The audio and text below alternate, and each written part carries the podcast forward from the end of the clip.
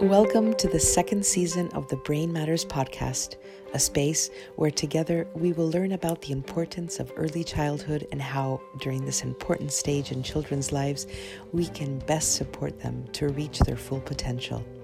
Did you know that a lot of love has never spoiled anyone? Today, we will discover that and a lot more. Today, our special guest, Berna Iskandar, is a journalist, blogger, speaker, and promoter of alternative parenting issues. The author of Conoce mi Mundo will be answering our questions today. To begin, Berna, we would like to start by defining bonds and attachments and how to go about building them in a healthy and loving way. There are so many myths circulating this issue. That is why it's important to view the experience of love from the child's perspective. Children tend to speak loud and clear. Naturally, they know what is good for them and what is not, as they have not yet been conditioned. When they are young, they are more connected with their essential being, their own person. They know when they are in balance or unbalanced. When they are in balance, they are comfortable. When they aren't, they show discomfort, they cry, they're upset. A child is in balance when he or she gets what they need in a timely and consistent manner. If they're hungry, you feed them. If they need a hug because they're feeling lonely or afraid, you hug them and reassure them. That is the experience of love from the child's point of view. I have a need, and it is covered by my mother or caregiver, so the world is safe and perfect. I feel protected. I feel good. I feel loved.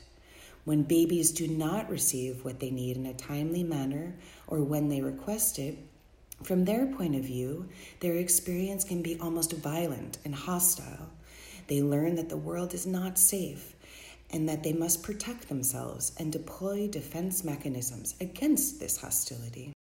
As Berna clearly said, love must be viewed from the child's experience and not from the adult's point of view.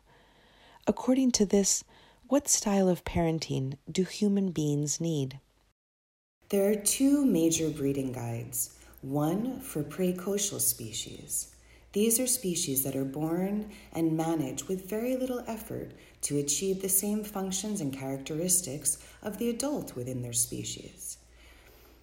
Fish, for an example, are born and can already swim.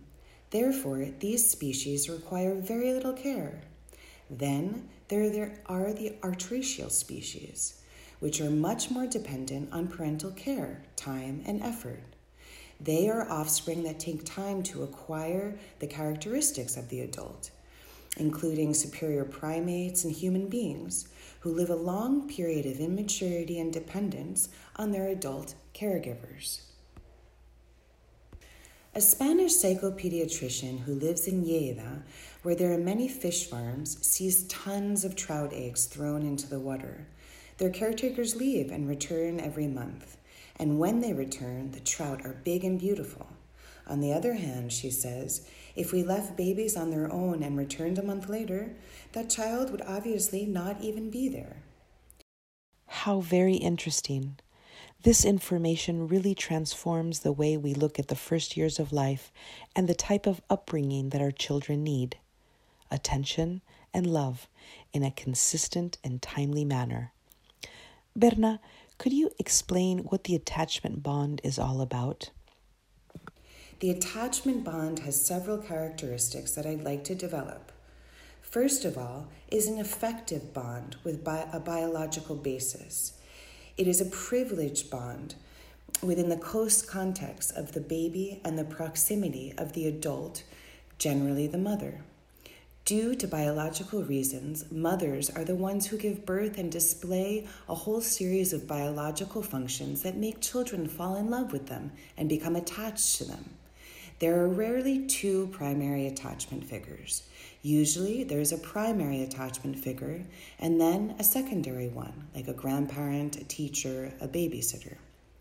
Another characteristic of the attachment bond is that it is an asymmetrical bond, meaning that the child always receives attention, care, and protection from the adult who is already mature and is in the position to give.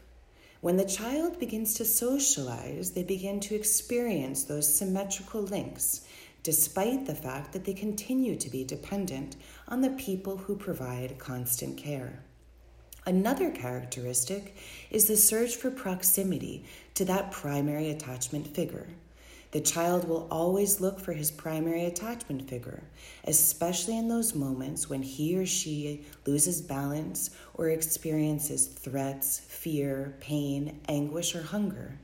The child seeks its primary attachment figure to receive attention to those needs and return to the feeling of being balanced. Therefore, the biological factor guarantees survival. There is no parenting without attachment. Thank you, Berna. If you don't mind, let's talk a little more about the characteristics of a secure attachment bond. The primary attachment figure has the function of connecting with the baby or child, connecting emotionally, a connection that allows the child to feel and interpret Instead of ter- interpreting it from the point of view of what others say about what the child should receive, instead of paying attention to the advice of others, it's better to pay attention to the child, understand the child, put yourself in the child's shoes. For biological reasons, moms have an innate capacity to do this. The body is prepared, and the brain and hormones are orchestrated in such a way that we connect with our children. Then there is what we call the sensitive response, the one that allows us to interpret our children and respond to their needs in a timely and consistent manner in order to generate a warm and consistent relationship in which both achieve satisfaction and joy. So, what are the normal attachment behaviors that can occur in the child? There are different attachment behaviors which can be sparked in different situations.